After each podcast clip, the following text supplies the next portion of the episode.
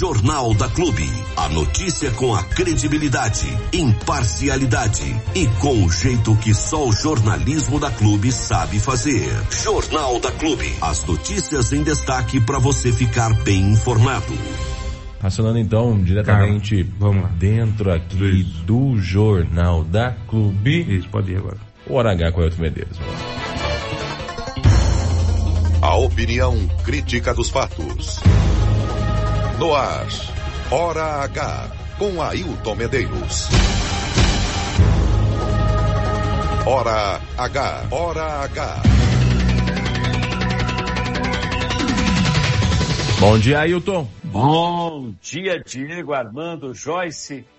O Armando esperando instruções para construir a arca. Diz a Bíblia que levou 150 anos para construir a arca, né? Então você está esperando as instruções para começar. É o Matusalém na face da terra. Pela madrugada. Não vai ser fácil, não. É isso aí. Tá calorão mesmo, né? A verdade é essa. Mas a madrugada foi fresquinha, foi gostosa. Bom, enfim, faz parte todo ano desse jeito, né? Você fala com a gente utilizando o WhatsApp exclusivo do Aragá 996961787. Repetindo, 996961787. Obrigado pela audiência, obrigado pela companhia. Você que nos ouve em Bariri, Jaú, Pederneiras, Boracé, enfim, em todas as cidades da nossa região. Você que está sintonizado em Bauru. A gente tem uma boa audiência em Bauru, maior barato, viu? Principalmente o pessoal que é ligado à imprensa, nos acompanhando sempre, mandando um recadinho para cá. E é óbvio, os amigos todos lá de Bauru que sintonizam os 100,7 da Clube FM nos acompanhando também. Eu fico muito satisfeito, muito feliz com isso, viu? Obrigado, viu, gente? Olha, lembrando que os pedágios da concessionária Eixo começaram a cobrar hoje, hoje, também pelos eixos suspensos dos veículos comerciais, estejam eles carregados ou não, conforme previsto em lei federal e resolução de setembro deste ano. As verificações serão feitas pela placa do veículo e por câmeras de monitoramento dos pedágios. As câmeras filmam pelas placas dos veículos, passam as informações para uma central e aí o sujeito já é já é obrigado a fazer o pagamento. A cobrança será efetuada com base no número total de eixos de cada veículo, independentemente de estarem tocando asfalto ou não. É comum a gente ver é, caminhões passando por aí com uma parte dos eixos levantada, né? Então tem lá uma banda de rodagem no asfalto, óbvio, e outras bandas é, com o, o eixo suspenso. Agora é o seguinte, passou no pedágio, esteja carregado ou não, é, tem que estar com a rodagem é, é, no chão, ele, ele, ele vai pagar de qualquer maneira, não tem outro jeito. Na região, os pedágios da eixo mais próximos ficam na SP 333, em Pongaí, que é aqui perto do rio Tietê, quem vai ali para para Boracéia, para Novo Horizonte, não é? Então, ali em Pongaí, em Echaporã, entre Marília e a cidade de Assis, e em Marília também. Então, caminhoneiros que estejam nos ouvindo passando por essa região, muitas vezes passam pela rodovia aí em Bariri e vão direto cruzar exatamente com a SP-333, que virando à direita, lá na frente, na, na já na saidinha para Novo Horizonte.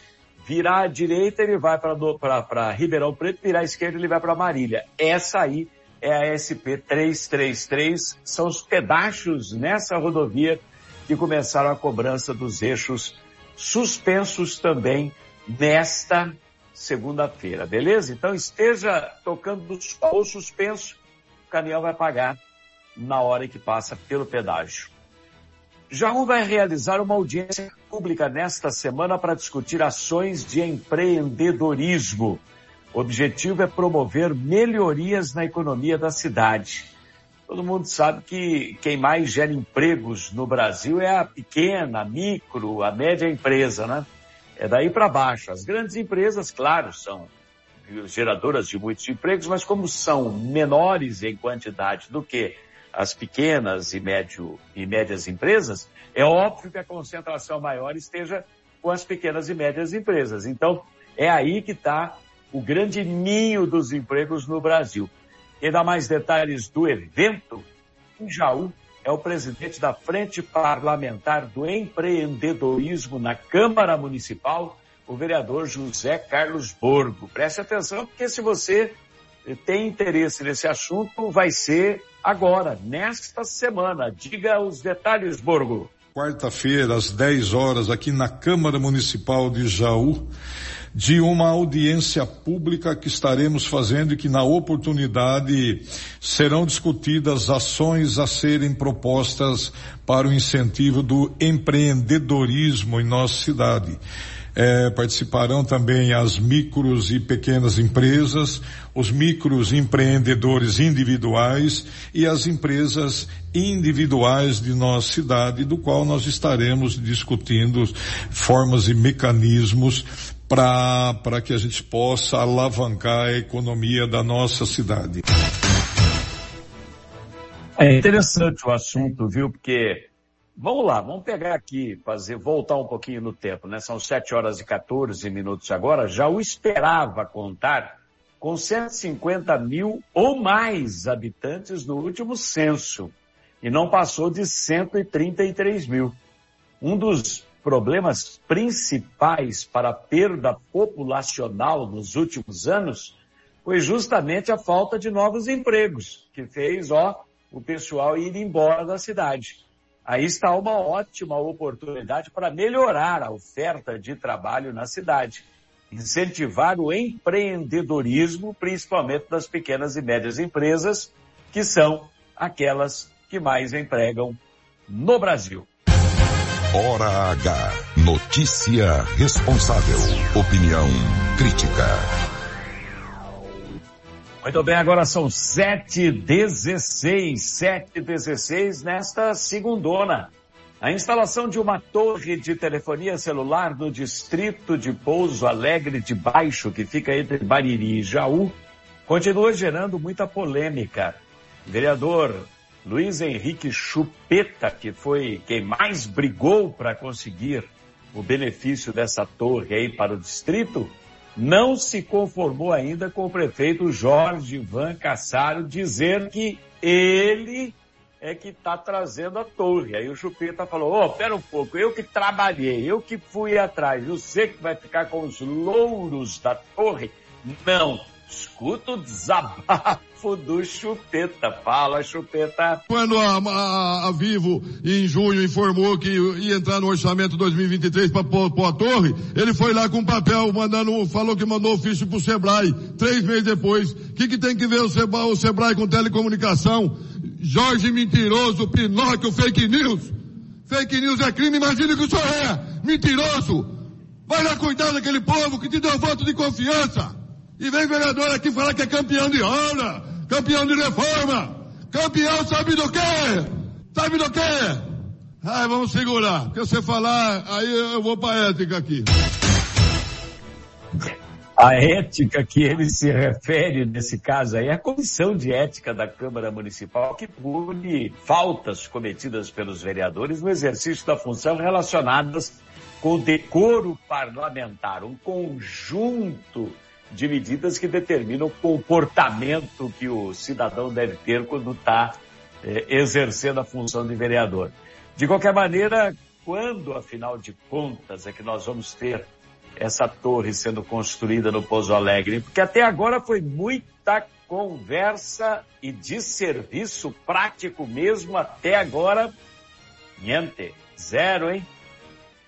Apesar de saber que os banheiros de baixo da rodoviária de Jaú estão interditados para reforma e os de cima estavam entupidos. Olha que situação.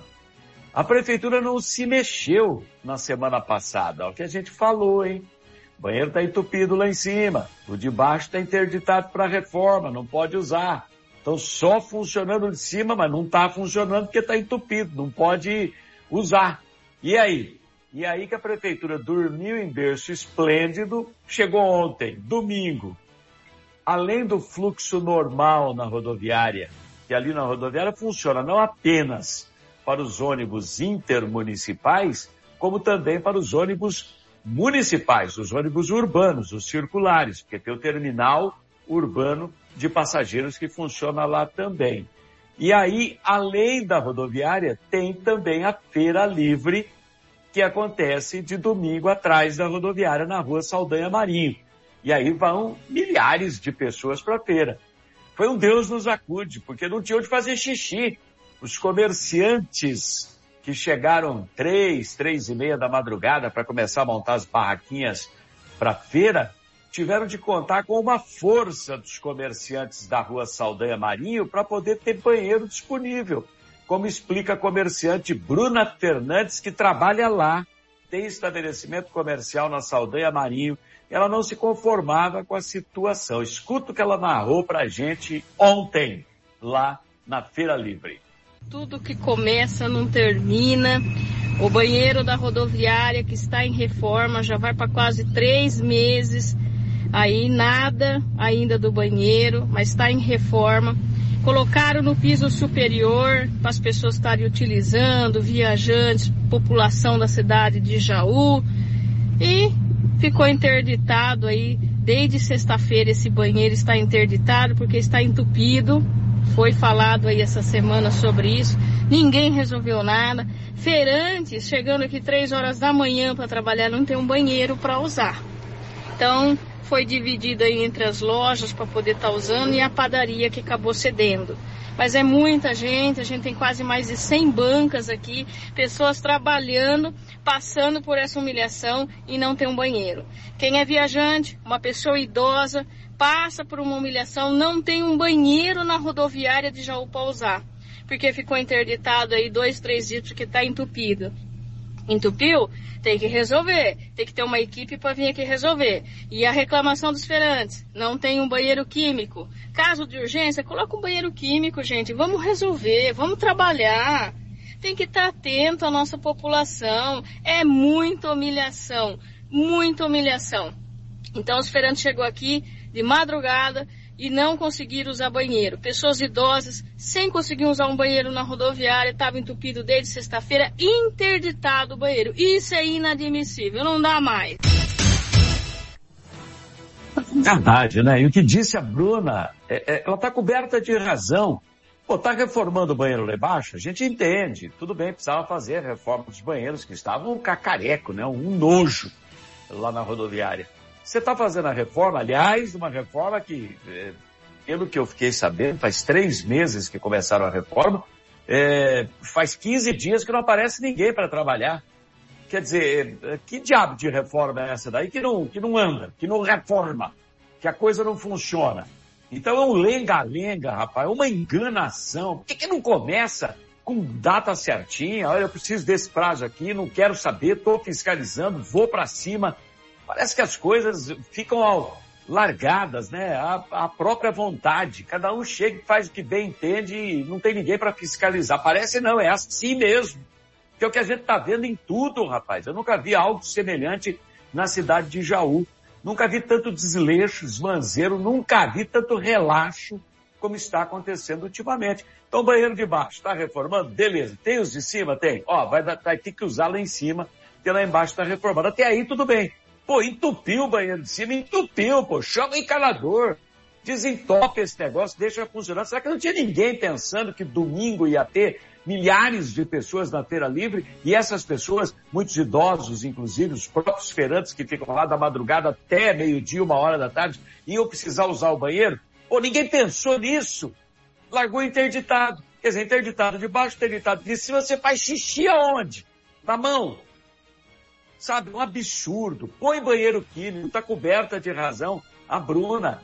Põe banheiro químico, eu não tenho condições de liberar os banheiros, que deu problema, mas tem aqui, ó, meia dúzia de banheiros químicos, quatro banheiros químicos, dez banheiros químicos que seja, mas tá aqui, vamos usar. Pode ficar tranquilo que nós vamos tomar conta do negócio. Isso é uma prefeitura proativa, com gestão, que pensa nas coisas antecipadamente. A Jaú não. Sabe que hora que foi desentupir o banheiro? Que aí chamaram Deus e o mundo lá, né? Chamaram vereadores, o vice-prefeito Tuco Bauab esteve lá também, Eu recebi um monte de mensagens aqui, o Tuco foi para cima, acabou discutindo lá com um monte de gente. Aí apareceu gente lá do CEPROM, da Secretaria da Mobilidade Urbana, desentupir o banheiro da rodoviária. 10, 10 e 10 da manhã, mais ou menos, eles estavam liberando para uso os banheiros. 10, 10 e pouco. Quem chegou 3, 3 e meia da manhã, como os feirantes, tempo ficou lá 7 horas sem poder usar banheiro, que não tinha, tiveram que usar os comerciantes lá na padaria, etc e tal. Quer dizer, os comerciantes socorrendo o município. Que vergonha para a administração. Ah, não dá, né, gente?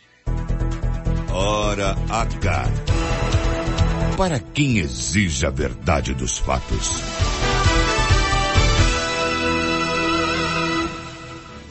Muito bem, agora são 7 horas e 28 minutos, conferindo 7h28 no Hora H.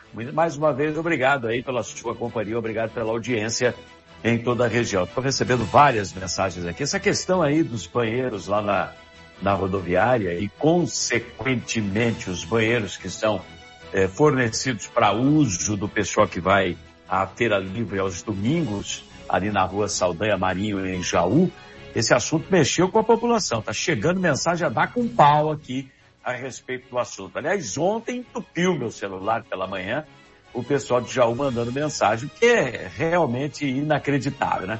Outra questão que está pegando muito na ligação entre Jaú e o distrito de Potunduva, ligação entre Jaú e o distrito de Potunduva, na saída do Ave Maria, de um lado, para o outro lado, o bairro dos Grisos, Bem ali, naquela confluência, na vicinal, a prefeitura sempre manteve ali duas caçambas para recolher lixo, porque tem muito sítiozinho, muita chácara, muito condomínio de chácara naquela região. E aí o pessoal leva o lixo lá. Esse é o ponto para o caminhão da prefeitura pegar o lixo e levar para o transbordo. Ocorre que as caçambas que ficavam lá para recolher o lixo simplesmente foram removidas pela prefeitura, não estão mais lá. Eu já tinha feito um alerta, um alerta sobre isso da semana passada e ontem a situação estava horrível, porque chegou o final de semana, o pessoal jogou bastante lixo, tinha montanhas de lixo em cima da terra, quer dizer, jogadas no solo. Não pode, contamina o solo, é lixo doméstico, é lixo de casa, escorre chorume, é, sítio, chácara, tem sempre animais mortos também, então fica uma urubuzaiada voando lá. Horrível a situação, horrível. Isso é crime ambiental. A prefeitura não está nem aí com nada. Não pode ser assim, meu Deus do céu. Para que deixar a cidade nessa situação, né? Bom, essa semana vai ser derradeira para o Sindicato dos Funcionários Públicos de Jaú, que promete finalmente denunciar a prefeitura e cinco secretarias municipais por assédio moral e perseguição aos servidores públicos. As duas principais secretarias que perseguem trabalhadores são as da saúde e da mobilidade urbana, no caso, o CEPROM. Ouço o que nos disse o Edemilson de Almeida, presidente do sindicato. Esta semana aqui, segundo ele, já não é sem tempo, né? Já é a terceira semana depois das últimas denúncias que foram feitas. Segundo ele, agora com documento em mãos, com documentos assinados pelos próprios servidores perseguidos. Isso tudo vai para o Ministério Público do Trabalho, vai para tudo quanto é órgão que possa fiscalizar a Prefeitura Municipal de Jaú. Fala, Edenilson. Eu estou qualificando as pessoas que, que a gente vai colocar como as que, que tiveram problemas aí com seus departamentos. Então tenho que qualificar, pegar autorização, pegar a documentação deles, tudo para anexar. Vou anexar todos os requerimentos que foram feitos referente às reclamações, tá? De cada secretaria. Então vai demorar um pouquinho. acho que semana que vem a gente vai conseguir fazer. O advogado nosso acho que vem na segunda ou na terça-feira, o Dr. Loli lá de, de, de Campinas, né? Aí a gente vai fazer uma reunião com, com o Ivo aqui também, o Dr. Ivo. E aí a gente já vai passar em mãos essa documentação para ele, para ele fazer a denúncia, tá? Nós estamos preparando aí a papelada, as testemunhas. Veio bastante gente se, se, é, se colocando à disposição para testemunhar também, que já sofreram esse tipo de, de assédio, de perseguição, enfim. A gente está montando primeiro para dar uma coisa assim bem robusta pro, pro, pro, pro promotor, né? Para a gente poder ter sucesso né, na, nessa questão aí, tá? Pois é, a gente fica na expectativa de que a coisa se resolva de fato, porque perseguição não dá, né? Chega. Os servidores já sofreram muito e continuam sofrendo por perseguição, assédio moral, coisa inadmissível, principalmente nos tempos atuais, e que ocorre demais na prefeitura de Jaú. Nós vamos ficando por aqui com o nosso Hora H. Amanhã tem muito mais, né? Porque hoje é dia de sessão de Câmara Municipal em todas as cidades aqui da região. Imagine o que é que tem, o que é que tem de assunto para amanhã. A gente acompanha tudo, traz os detalhes sempre para você sintonizado aqui nos 100,7 da Clube FM. Grande abraço, fiquem com Armando Galizia Neto, com Diego Santos e a Joyce e tocam de agora em diante o Jornal da Clube. Tchau, tchau. Hora H volta amanhã. Hora H com Ailton Medeiros. A notícia do jeito que você gosta de ouvir. Ninguém é líder por acaso. Clube FM, liderança absoluta. Segunda! Bora pra cima! Segunda! Segunda-feira!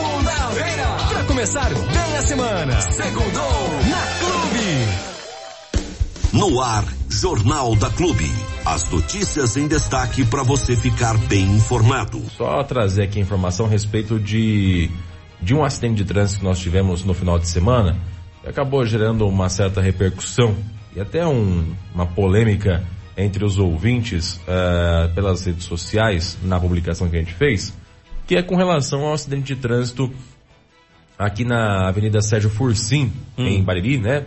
Um carro, um veículo, um Chevrolet Monza, ele acabou colidindo com a traseira de uma carreta que estava regularmente estacionada na avenida no final de semana. O carro perdeu o controle de direção, né? Por motivos a serem esclarecidos. E colidiu em cheio com a traseira da carreta. Em cheio, que eu digo em cheio, não foi resbalando, resbalando não. Foi em, como se estivesse atrás, em filinha indiana, sabe? Hum. Entrou inteirão atrás da, da carreta. O motorista do carro ficou ali preso dentro do carro, né? não conseguia sair. Foi acionado o corpo de bombeiros que chegou lá e conseguiu removê-lo com segurança e levá-lo até o pronto-socorro da cidade para prestar os primeiros socorros, né? Então a gente acabou tendo esse registro aí no final de semana. E a polêmica girou em torno do estacionamento dos, das carretas nessa avenida. Para quem não é de Bariri ou para quem não conhece o local, é, a Avenida Sérgio Forcinho é uma avenida importantíssima que liga aí o centro da cidade com os bairros dos altos da cidade, né? Domingos Aquilante, é, Jardim Santa Rosa, Santa Helena, Santa Clara, uh, o Iguatemi aí, Jardim Garotinho, uh, Jardim Prima, Primavera 2, também a parte de Primavera 2, não, perdão, Jardim enfim, todos esses bairros aqui dos altos da cidade, né? Romeiro 1 e 2, são os bairros aí que Esperança 2, são os bairros que, que fazem parte dessa ligação aí através da Sérgio Forsim. E o movimento, o tráfego de veículos ali é muito intenso. É uma avenida que ela tem duas faixas, a faixa da direita e a faixa da esquerda, e só. E ela não tem largura suficiente para ter duas faixas mais uma vaga para estacionamento. Não dá para passar três carros nela, né? Então ela fica um pouquinho apertada. Se tem algum veículo estacionado, aí o que está na faixa da direita ele tem que esperar o da esquerda passar para depois pegar a faixa da esquerda e seguir e seguir trajeto ali, né? Então a, a polêmica estava em cima dessa quantidade de veículos, né? Nós temos uma grande quantidade de caminhões que ficam estacionados aí, em especial nos finais de semana. Ele, ele como é um local que fica em frente à fábrica de plástico ali, né? A Plásticos Bariri, então não tem residência. Então para, é uma fila de três, quatro caminhões um atrás do outro, carretas mesmo, né? Param um atrás do outro ali e acabam tomando toda uma faixa da via e sobrando somente uma faixa, a faixa da esquerda, para a passagem dos veículos. Embora a sinalização de solo não indique proibição de estacionamento ali naquele ponto, as pessoas acabam questionando porque de fato uh, na hora de passar veículo ali tem que dar aquela esperadinha para passar para cá, para lá, ou fecha um, fecha o outro. Já não é a primeira vez que acontece acidente com esses caminhões ali estacionados nesse ponto da via. Então a polêmica é com é, até que ponto é importante, até que ponto é válido uh, manter é, a, a possibilidade para que esses caminhões parem por ali. Legalmente falando, não há nenhuma irregularidade não tem nenhuma placa proibindo, não tem nenhuma faixa amarela, eles não estão distantes da, da, da, da, da do meio-fio, estão regularmente, regularmente estacionados. Sim. Mas há esse inconveniente aí de que as pessoas questionam ah, ah, o quanto atrapalha o veículo estando naquele ponto ali, mas aí é uma avaliação que tem que ser feita pelo setor de trânsito da Prefeitura Municipal de Bariri, né? Não muda nada, né? Continua do mesmo jeito, que não tem é, uma, uma das vezes que acabou criando uma certa polêmica, isso aí, um, um ouvinte da rádio argumentou comigo dizendo que, pô, a partir do momento que o cara tem um caminhão, ele tem que ter uma garagem para guardar o caminhão, né? Porque senão a, as ruas da cidade acaba virando garagem de caminhão. E isso também já me foi falado com relação a quem tem ônibus, né? Tem várias pessoas aí que têm ônibus de transporte estudantil. E a pessoa Muita gente não tem onde guardar e deixa no meio da rua mesmo, né? Inclusive, naquele momento da discussão, isso foi já um tempo atrás, a pessoa me disse o seguinte, pô, mas se o cara não pode pôr o trailer de lanche na rua e ele teve que tirar da rua e comprar o seu terreninho para colocar seu trailer de lanche, porque não podia, porque estava tomando vaga, porque não sei o que, não sei o que lá, por que que não vai, pela mesma analogia, para caminhões e ônibus e veículos grandes? Porque quem vai fazer essa, esse estudo e, e, tem que chegar a essa conclusão é o setor de trânsito, né? Eu acho meio difícil o setor de trânsito tomar uma atitude com relação a isso. É arrumar confusão, né? Tudo bem que é meia dúzia de, de, de veículos hoje na cidade contra uma parcela da população que se sente incomodada, mas não deixa de ser uma atitude complicada de ser tomado. Até porque, como disse o próprio Diego Santos, não existe irregularidade, né? Tá tudo normal, a pessoa está estacionada normalmente, como, como qualquer veículo, eh, só que é um veículo maior. Aí vai dar atenção também do pessoal, né? Entendeu? Aí vai dar atenção também do pessoal. Ah, mas atrapalha. Gente, no trânsito tudo atrapalha. A moto atrapalha, a bicicleta atrapalha, atrapalha, o pedestre na rua atrapalha, o carro da frente quando a pessoa não está é, com vontade de dirigir, está sonolento, passeando, atrapalha, né? Tudo atrapalha. Mas é uma questão de convivência, né? Enquanto só atrapalha, mas está dentro da lei, não acredito que alguma coisa pode ser feito. Agora, se está atrapalhando de maneira irregular, aí sim. Mas não é esse o caso. Hum? É, e tem diferença entre os caminhões que ficam na, na via aí, Armando, e os trailers, né? O cara do trailer está explorando comercialmente sim, aquele espaço. Sim, sim, sim, sim. Outro caminhão não. E é fixo, né? É. O trailer não é fixo. Ele pegou, sentou o trailer ali, é fixo. É. Ele está ali o dia inteiro. E o caminhão, ele não está explorando comercialmente. Ele está simplesmente estacionado. Daqui a pouco, é, proibir que as pessoas estacionem em qualquer via da, da cidade, né? Até entendo que a avenida em questão é uma avenida de trânsito intenso e que algum estudo precisaria ser feito em cima dela, mas não somente nessa questão aí, mas também de repente na viabilidade de uma colocação de, de uma ciclofaixa. Eu acho que poderia sim se pensar nessa possibilidade. Só que aí você começa a mexer num monte de interesse, né? É, o fechamento desse monte de abertura que tem aí, a avenida quase não tem canteiro de tanta abertura que tem, é abertura perto do mercado, é abertura para frente do mercado, perto do posto, é abertura aqui perto da, da, da PAI, é abertura na frente da fábrica de plástico, é abertura na outra porta aqui, é abertura um tantão na frente da, da, da oficina, mais para frente aqui numa outra subida também tem uma abertura, lá na frente tem a rotatória, então 300 aberturas, eu sinceramente acho isso uh, meio fora do padrão, né? Avenida é avenida, toda intersecção numa avenida, numa avenida com uma rua é por uma rotatória. Eu não consigo ver de outra forma. Todo outro, todo, todo jeito que é diferente disso é uma gambiarra. Né? E ilegal, né? É, exatamente. Legal. Mas quando você acaba regulamentando isso, então acaba virando legal. Aqui esse cruzamento da Avenida das Indústrias com a, com a Sérgio Forcim também é um negócio que é complicadíssimo, né? É tenso de se passar por ali a qualquer momento. Então, algumas intervenções precisariam ser feitas nessa avenida. De repente, o recuo do canteiro para criar uma ciclofaixa, por que não? Tem um canteiro largo. Faz um recuo ali de um metrinho de cada lado, né? É, acho que por causa dessas árvores aí que são muito grandes, viu? Fica um pouco mais estreito. Bom, mas é, são grandes, mas o tronco não tem 5 metros de largura, né? Dá para fazer um recuo de meio metro, um metro, enfim, para dentro de cada lado ali. Você faz uma ciclofaixa. Então você tem um, um ponto para passagem da bicicleta e o pessoal não ficar aí brigando é, com os carros. Faz uma travessia segura na frente da paia ali com uma lombofaixa, em alguns pontos também uma calçadinha de travessia para que as pessoas não tenham que cruzar em cima de canteira, enfim, algumas intervenções teriam que ser feitas, além, é claro, da, do estudo em cima dessa questão do estacionamento na, em um dos lados da, da via. Mas enfim, enquanto isso não acontece, não está irregular o caminhão parado ali, ele está dentro do que, do que manda a lei, né? Parado da direita, do bonitinho, no local em que não tem faixa de pedestre, não tem faixa amarela, não tem nenhum tipo de guia rebaixada, nenhuma placa impedindo. Então tá tudo ok. Errado está o carro que deveria ter visto o caminhão e por qual motivo foi que não viu, uh, não, não vem ao caso agora, isso aí é coisa da, da polícia investigar. Eu tive no acidente, inclusive, e o motorista ali tinha admitido para os bombeiros que tinha tomado algumas biritinhas, né? Então pode ter sido essa, pode ter ah, sido essa caminhão, né? causa, né? né? É, para que isso tenha acontecido, como pode ter sido a travessia de uma criança, a travessia de um, de um animal, enfim, não se sabe exatamente o que aconteceu no momento do acidente. Mas algo precisa ser feito e com urgência, não só nesse sentido, mas em todos os aspectos nessa Avenida Sérgio Fursim, que é uma importante ligação do município.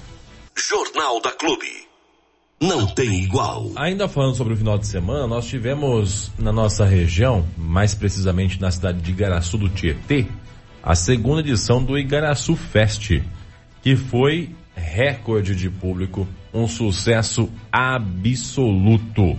O Igaraçu Fest trouxe aí centenas de pessoas, aliás, milhares de pessoas até a prainha de Igaraçu e que contou aí com grandes nomes da música nacional se apresentando. Era para começar na quinta, só que aí a ação das comportas acabou atrasando um pouquinho os trabalhos. Na sexta teve início com um showzaço de Pedro Paulo e Alex, uma grande quantidade de pessoas ali presente. No sábado continuou a festa ali com a presença de Luan Pereira. E domingão ontem terminou com Humberto e Ronaldo e Maju Santana se apresentando no palco principal. Chama atenção a quantidade de pessoas que estavam reunidas lá no sábado, né? Luan Pereira. Eu confesso a você que eu conhecia já uma boa parte do repertório do Luan Pereira, mas não imaginava que a expectativa das pessoas era grande para participar do show dele. Como tinha gente em Garaçu neste final de semana, no sabadão mais especificamente. Pela quantidade de público que tinha presente ali na prainha, de acordo com o levantamento da própria organização, dá para dizer claramente que a população de Garaçu praticamente dobrou de quantidade com a quantidade de pessoas que tinha ali presente. Ou seja, uma grande quantidade. A, a organização estima que cerca de 14 mil pessoas passaram por lá no sábado, né? Uh, com esse show do Luan Pereira e que estiveram ali na cidade, né? Participando, consumindo, enfim, circulando pelo município e conhecendo Igara, Igaraçu do Tietê, uma nova Igaraçu do Tietê, né? Muita gente tinha uma imagem diferente, eu mesmo particularmente tinha uma imagem diferente de Igaraçu do Tietê até um tempo atrás e que depois dessa festa que nós tivemos no final de semana, sem confusão, com tranquilidade, na paz do que se espera mesmo, né? Dá para dizer que uma nova Igaraçu do Tietê está sendo apresentada para toda a região, né? Muita gente esteve por lá e pôde conferir de perto tudo isso. Eu conversei com o prefeito de Igaraçu no, no sábado, o Ricardo Verpa, e ele falou um pouquinho sobre essa questão aí, né? Da, da festa estar entrando na história, de Igaraçu estar mudando a sua história, enfim, disso tudo estar acontecendo da forma que está acontecendo no município de Igaraçu do Tietê, e o Vepa falou com a gente um pouquinho sobre isso. Vamos lá. Casa lotada, nunca visto na história. A gente veio para fazer história, para marcar essa festa. E o Igaraçu Fest, ela sai do anonimato e vira aí uma das principais atrações de toda a nossa região. Igaraçu Fest é um sucesso, as pessoas contentes, felizes, todo um sistema de segurança, muito bem organizado e tivemos a coragem de fazer aqui ao lado dessa paisagem natural que é a nossa prainha de Igaraçu. Ela deixa de ser a prainha e ela vira aí um recinto de exposição e de eventos. Graças a Deus o tempo ajudou, o pessoal da prefeitura se incumbiu muito nessa missão, onde tivemos PPA, casa cheia e hoje recorde de público. Hoje realmente Luan Pereira, ele veio para deixar a história junto com a administração de trazer atrativos culturais, turísticos e de valorizar o nosso povo e nossa região e vem para cá. Igaraçu do Tietê está de portas abertas a vocês. Amanhã Jornal da Clube. Não tem igual. E eu também falei com o prefeito Verpa a respeito da dificuldade que eles tiveram na primeira noite, né? A primeira noite era para ter acontecido, mas por conta da abertura das comportas aí, num teste que está sendo feito pela AES, né? Pré-chuva, eles fazem esse teste normal, padrão, uh, acabou atrasando um pouquinho a primeira noite aí do, do evento. E ele falou como é que foi para driblar essa questão toda aí uh, da primeira noite e dar sequência na festa e ela acontecer com a mesma qualidade que já tinha sido prevista. Prefeito, a gente sabe que é a dificuldade que se descobre as boas lideranças, né? A gente sabe que o Igaraçu Fest esse ano teve uma dificuldadezinha na primeira noite, mas que foi facilmente driblada pela organização, não é isso? É isso mesmo. A gente tem aqui toda uma estrutura à beira do rio. A gente vê aqui que a parte é de água, é a barragem. Agradecer ao pessoal da STT que nos ajudou a montar essa organização de fazer a drenagem do rio e trazer aqui segurança à população. Tivemos aí um problema no corpo do bombeiro, né, que elas não puderam vir no dia, mas no outro dia de manhã estiveram aqui ao local, liberaram e mais do que liberar é dar os parabéns pela estrutura de segurança que foi montada, com saída de emergência, seguranças locais, toda a estrutura com o AVCB completo do bombeiro para garantir aí realmente o Igaraçu Fest com toda a segurança às famílias e a toda a região. E quero convidar vocês também, após o Igaraçu Fest, a gente vai fazer rapidamente é, desmontar a estrutura, preparar aí novamente a praia, para que vocês possam usufruir aqui da nossa prainha de Igaraçu do Tietê. Igaraçu do Tietê sai do anonimato e marca a história nessa grande edição, nessa grande edição da segunda Igaraçu Fest. Jornal da Clube.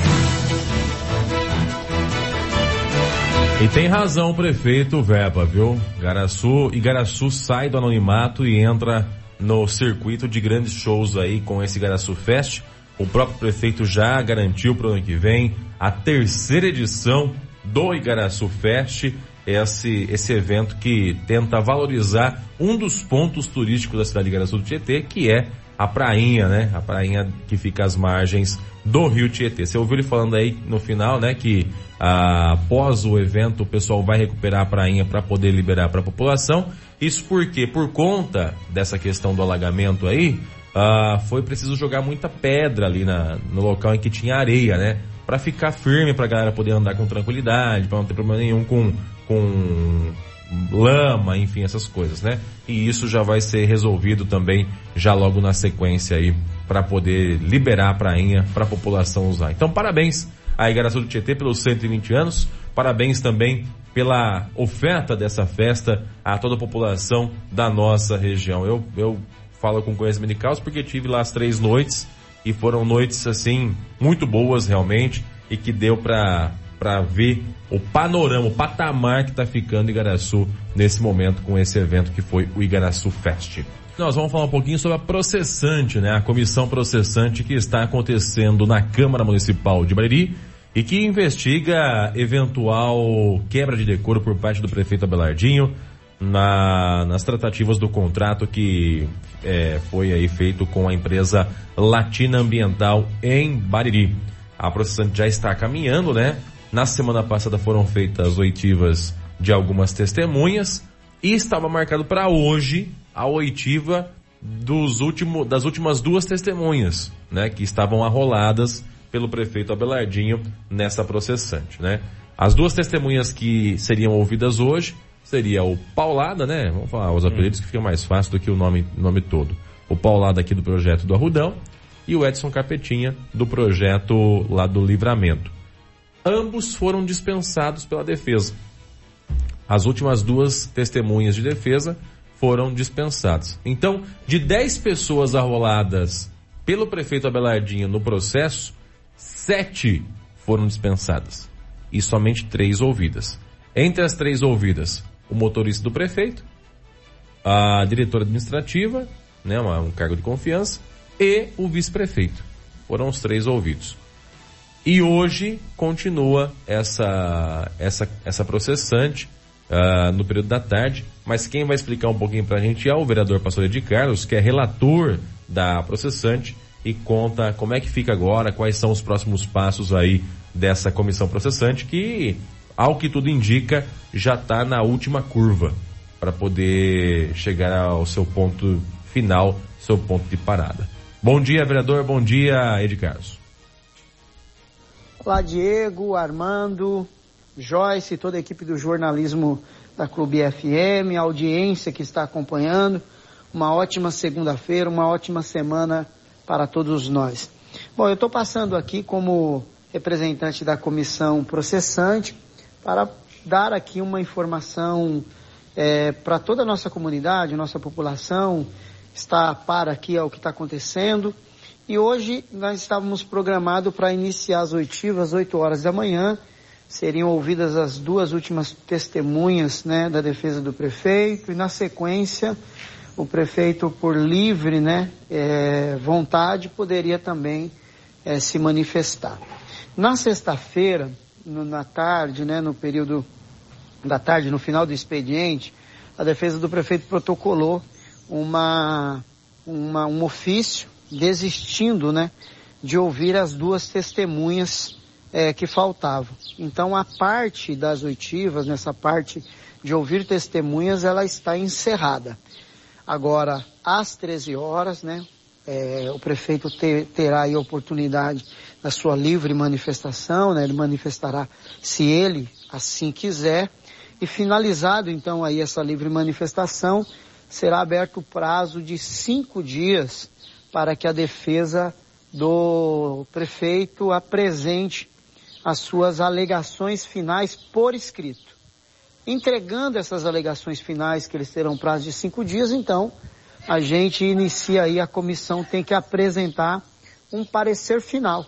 E aí pode ser pela procedência ou improcedência da acusação independente do resultado, né, independente do parecer, isso será apresentado ali ao presidente, que deverá marcar uma, uma sessão extraordinária, exclusiva para esse julgamento. E eu falo julgamento porque caberá sim, aí sim, aos nove vereadores que compõem o Legislativo de Bariri tomar a decisão final. Então, independente da condução da comissão, a decisão final caberá ao legislativo do nosso município. Não podemos prever, não tem uma data é, para o julgamento, né? não tem um, não dá para estabelecer uma data ainda final, mas o que a gente pode dizer é que até esse momento e com a desistência né, de sete testemunhas da parte da defesa, o trabalho ele ficou mais encurtado. Mas a nossa expectativa é que a gente possa concluir da mesma maneira que nós começamos, seguindo o que determina o decreto-lei 201/67, seguindo e obedecendo é, o que diz a legislação sobre a, a questão do ampla defesa, do contraditório, né, do devido processo legal, de seguir o regimento da Câmara, seguir o que é o entendimento também com relação a esse tipo de comissão processante. Estamos aqui à disposição de vocês. Um grande abraço e um ótimo dia. Jornal da Clube. A notícia com a credibilidade, imparcialidade e com o jeito que só o jornalismo da Clube sabe fazer. Obrigado aí ao vereador de Carlos pela participação com a gente. Então vocês perceberam aí, né? Prestaram atenção, né? Agora à tarde, a partir das 13 horas, tem a possibilidade aí do prefeito se manifestar também, né, dar o seu seu testemunho, né, ser ouvido também no âmbito da processante. A partir das 13 horas o espaço é dele. E é claro, se ele não quiser, ele também não precisa comparecer. Não é uma comparecimento, é uma convocação. É de livre espontânea vontade por parte do prefeito. Depois disso, né, encerrado esse, esse momento das oitivas, aí abre-se um segundo prazo, que é o prazo de cinco dias, para a defesa apresentar por escrito as alegações finais. Depois disso, tem o parecer final, também tem um prazo para o parecer final da comissão processante, e aí esse parecer final é dado pelo relator, juntamente com os outros dois membros, né, o presidente e o, e o membro, né, que no caso é o vereador Julinho e o vereador Escadinha, tá?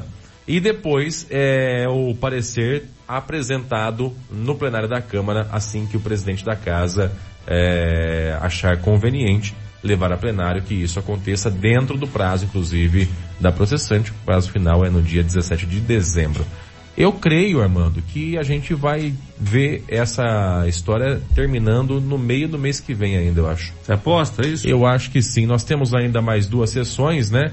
Até lá, eu acho que é suficiente, mais que suficiente. A redução de testemunhas é, feita aí pelo prefeito, né, das oitivas, acaba também por acelerar um pouco, né? Porque é, você escuta testemunha, isso é passado a termo, é feito aí um, uma análise do que está sendo falado para ver se tem fundamento, se não tem.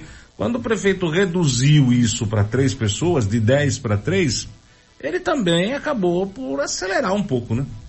É, eu não sei se o prefeito tem alguma carta na manga nesse caso, né? Ele, Por... ele tem que ter um baralhinho na manga. Uma carta só é complicado, um baralhinho Porque na manga. Porque dispensar 70% das suas testemunhas é... num processo difícil como é esse. Sim, sim, sim, sim. sim. Ah, ele precisa ter bons argumentos, né? Pra se defender a partir de agora, né? Porque agora é ele de peito aberto que vai para essa comissão processante aí e vai se defender. Ou das duas uma, ou ele tem essa carta na manga para conseguir reverter essa situação, ou ele já entregou os pontos, um dos dois. Né? A gente vai ter que aguardar os próximos passos, aí, os próximos momentos para saber qual das duas, dos dois caminhos foi adotado pelo prefeito municipal Abelardinho. Até porque a gente entende que esse julgamento é um julgamento político, ele não é técnico, ele é político, né? Uh, mas o prefeito tem os seus vereadores também na Câmara. Né? E, e, e a oitiva das testemunhas serve para fundamentar a alegação da inocência. Né? É através da testemunha que você condena ou inocenta a pessoa. Quando você começa a abrir mão assim de testemunha como o prefeito está abrindo mão, ou ele realmente tem uma carta na manga muito grande, muito grande, que ele vai chegar hoje lá e falar assim, pum, tá aqui. Né? Não, opa, peraí, as coisas são diferentes tal. Ou então, realmente, vamos, vamos, vamos aguardar, né? Não vamos pré-julgar que não seria esse o caso. Mas tudo indica esses dois caminhos. Ou uma grande carta na manga, ou entregou os pontos. É. Eu não sei se o senhor passou o final de semana. Ele pode estar tá focando também, Armando, na questão é, da justiça, né?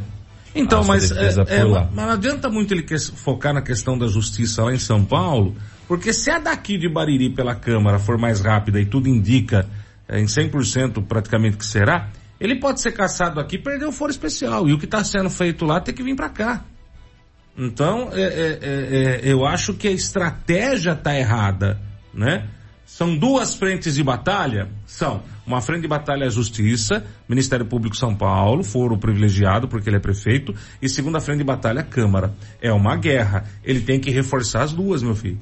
Não dá para abrir mão de uma. Você abrir mão de uma é você virar e falar assim, opa, eu vou perder essa aqui. O problema é que perder em Bariri significa trazer o processo de São Paulo para cá. Ele sai da justiça, do foro privilegiado e vem para a justiça comum. Perdeu, caçou, acabou. Bom, caçou, acabou. E para quem teve a curiosidade de ler a denúncia ofertada pelo MP à justiça, notou já onde é que se enquadra o prefeito ali nessa denúncia toda, caso de perca ou for privilegiado. É, é, é, é, extremamente complicado. Hoje a situação do, do, do, prefeito Abelardo, ela é muito delicada. A situação do Abelardo hoje é extremamente delicada, viu? Volto a repetir, eu acho que a estratégia tá errada. Tinha que focar nas duas linhas de frente. Ah, mas vai ouvir lá em São Paulo, não precisa ouvir em Bariri. Não, não, não, não, não, não, não tem que ouvir em Bariri, você tem que provar sua inocência aqui para não ser caçado aqui. para não perder o foro lá e, voltar para cá, né? Então é realmente são situações complicadas. Eu, eu, eu até recebi no, no final de semana, no final de semana foi extremamente corrido, mas conversando com algumas pessoas que tiveram acesso à lista de depoimentos lá e assistiram alguns depoimentos. Eu não sei se você maratonou. Eu tive pouco tempo, mas o pouco tempo que tive assisti alguns sim. É que alguns têm 40 minutos sim, e tal, são sim, mais sim. longos, né? São depoimentos complicados, viu? São depoimentos complicados. São depoimentos complicados. Pode, pode, pode não ser assim uma coisa que fale abertamente, mas é, é bicho feio. A situação é, é complicada é, mesmo, né? O, o, prefeito tem que usar tudo que ele tem na manga agora, tudo que ele tem nas mãos agora, para realmente provar a sua inocência e terminar o mandato, né? Porque senão, caso contrário, o próximo prefeito de Bariri é o vice-prefeito Fernando Faloni. E a minha torcida, Armando, a partir de agora, é que o processo caminhe o mais rápido possível, né? Isso é uma opinião particular minha, já falei isso desde quando foi instaurado o processante. Ah, esse processo que fica aí se arrastando, se arrastando, se arrastando, só segura toda a parte de desenvolvimento ou de planejamento dos munícipes, né? Em especial aqueles que pretendem investir na cidade. A gente tem empresas aí que pretendem ampliar seu campo, pretendem se instalar, pretendem chegar e que ficam indecisas se vão vir ou não para a cidade numa situação como essa, né? Então, quanto antes se resolver isso, seja pela inocência ou seja pela, pela cassação, a gente consegue caminhar uh, com os demais assuntos da cidade. Eu tô de fato torcendo, achando e torcendo que essa processante ela se encerra ainda na metade do mês que vem. É, aí independente do resultado, eu acho que o que a gente tem que torcer realmente é para essa celeridade, porque tá difícil, né? A tem empresa, irmão, tá, tem tá uma difícil, empresa tá difícil. que todo mundo sabe, não vou ficar aqui falando o nome, mas todo mundo sabe, mas tem empresa que tá para se instalar na cidade com investimento milionário, e quando digo milionário, é milionário mesmo e que o cara fica inseguro. E aí, eu vou, faço foto, não faço, converso, não converso, fica insegura. Então se atrasa a chegada, se atrasa o desenvolvimento, você atrasa o investimento, você atrasa a geração de emprego, atrasa uma série de fatores, né? Atrasa uma série de fatores. Então, com certeza, a celeridade disso faz com que a gente comece a tocar outra canção. Para de bater na mesma tecla, no mesmo assunto, deixa isso tramitar conforme tem que ser tramitado e a gente avança com os assuntos, começa a bater em outras teclas para que a gente possa ver de fato para ele voltar a brilhar. Olha, eu, eu, eu ando pelas cidades da região, fico com aquela invejinha positiva, sabe? Aquela invejinha boa, se é que tem como falar isso. Tem, tem. tem. Mas a gente olha, cara, eu, eu, eu, como eu disse, eu tive em Igaraçu do Tietê aí esse final de semana praticamente inteiro. E como tá bonita a cidade, sabe? Iluminação de LED, bem sinalizada, o povo ordeiro, uma festa bonita para toda a região, enfim, uma outra cara para a cidade. Como a gente gostaria que isso fosse também para nossa cidade, né? Com certeza seria muito bom isso. Mas a gente tem que passar pelo processo, então que passe pelo processo e que passe o mais rápido possível para que a gente possa ter o menor impacto possível na população, na outra ponta da corda. E no caso de Bariri, esse processo ele está doloroso porque é um problema atrás do outro, né? Nós já tivemos prefeito aqui afastado, voltando, saindo, voltando, voltando, saindo, saindo, voltando. Prefeito que foi preso. Nós já tivemos aqui inúmeras denúncias de irregularidades na cidade. Máfia daqui, máfia dali, máfia de lá. É a máfia do, do, do, do combustível, é a máfia do pneu, é a máfia da guia, é a máfia não sei das quantas. E no final das contas, a população vai perdendo a esperança, o que é ruim pra caramba, a credibilidade política fica completamente abalada, porque você chega hoje nas pessoas, as pessoas falam assim, ah não, pelo amor de Deus. Peixe, você tá louco, rapaz do céu, não vem falar disso pra mim. Nem toca nesse assunto comigo que eu não quero nem saber. não quer nem saber disso aí. Não vem perguntar de eleição, de político, de candidato e não sei o que. Arrepia os cabelos, Nossa né? senhora, arrepia, arrepia, arrepia, arrepia de um jeito que dá vontade de sair correndo. Então, a gente tem que ter isso resolvido rapidamente, né? É, é, Aqui na rádio, vocês sabem como a gente trabalha, aliás, desde sempre. A gente sempre torce, sempre torce, para que a pessoa seja inocente, né? Porque a gente sempre acredita que ah, as pessoas sejam do bem. Não tem como a gente eh, eh, já julgar e condenar uma pessoa como se ela fosse uma pessoa do mal. A gente sempre torce, sempre pelo melhor. E o melhor é que realmente a pessoa seja do bem. E que o que tenha acontecido eh, eh, tenha sido algumas confusões, algumas trombadas erradas, né? Alguma, alguma confusão de informação e que, claro, o prefeito seja absolvido. Essa é a torcida. Até porque torcer contra isso é torcer pelo mal, né? O que não é o nosso caso aqui. É fazer parte da torcida do capeta. É o quanto pior, melhor. Isso nós não fazemos. Agora, se for provado que tudo isso que está sendo dito é verdade, não tenham dúvida que a nossa torcida é pela prisão e para que se pague, né? Porque volto a repetir o que sempre é dito aqui pela Clube FM. Lugar de bandido é na cadeia. Quem quer que seja ele. Pode ser meu irmão, pode ser meu pai, pode ser minha mãe. Se errou, se roubou, se fez coisa que é fora da lei, que pague dentro eh, da legislação, dentro da legalidade, dentro da lei, né? Porque não tem jeito. Não tem dois pesos e duas medidas. Não existe o ah, para ele tudo bem, para ele não. Para ele a lei, para ele não. Todos são iguais perante a lei, independente de quem quer que seja esses todos, né? Então, se, se for, porque se for o contrário disso, abandona tudo e vamos embora, porque... Ah, e eu nem tenho vocação pra ficar Não. passando a mão na cabeça de bandido também. Não, né? não, não. Pelo amor de pelo Deus. Então, A torcida é para que se prove a inocência e a cidade volte a andar o mais rápido possível. Viu? Essa é a nossa torcida. É a torcida de todo cidadão de bem. Né? Que se prove a inocência e que se volte a andar o mais rápido possível. né? Agora, se for culpado, a nossa torcida é para que a justiça seja rápida e os condenados eh, cumpram aí suas penas. E vida que segue. Sim, exatamente. 8 horas e 27 minutos, 8 e 27 na clube. Tem mais alguma coisa aí ou não? Eu tenho vontade de tomar café. Quero café. Eu quero café. Deixa eu só trazer então essa última antes da gente encerrar o jornal de hoje. Olha só que legal, hein? Ah, o Confiança Supermercados está promovendo uma feira de empregos com cerca de 300 vagas de emprego. É, inclusive é um dos nossos anunciantes aqui, né? Hum. Essa é a chance para quem está precisando se realocar, né? Ou se Oh, que recolocar, perdão, no mercado de trabalho. Na próxima terça-feira, amanhã, né? O Confiança Supermercados, em parceria com o Instituto de Ensino Superior de Bauru, o IESB, realizará um evento gratuito de empregabilidade intitulado Confiança Emprega Mais Você. No próprio IESB Bauru, das 8 da manhã às 4 da tarde. Os interessados devem levar o currículo atualizado e, e, e a cópia dos documentos pessoais RG e CPF. Serão oferecidas cerca de 300 vagas de emprego em diversas áreas, viu?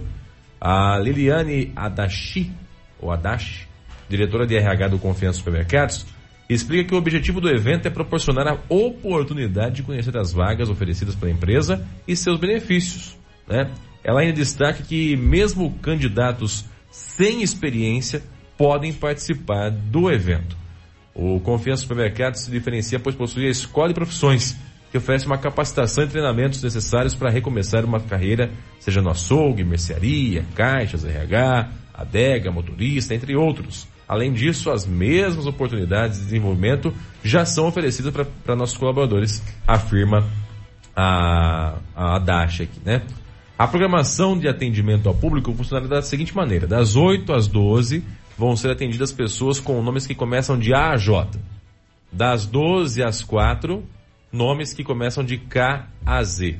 E ainda será oferecido um atendimento especial para estrangeiros, PCDs e melhor idade, garantindo que todos tenham a oportunidade de participar. Então tem todo um roteiro, desde as 8 da manhã até as 4 da tarde, com palestras, com conversas. Você que está desempregado aí pode participar. já se programa aí para poder entrar e participar disso, porque, como eu disse, são cerca de 300 vagas ofertadas aí por essa parceria do Confiança Supermercados com o IESB, o Instituto de Ensino Superior de Bauru. Participe. É amanhã, hein? Você ouviu no 100,7 Jornal da Clube. Fique bem informado também nas nossas redes sociais. Jornal da Clube. Não tem igual.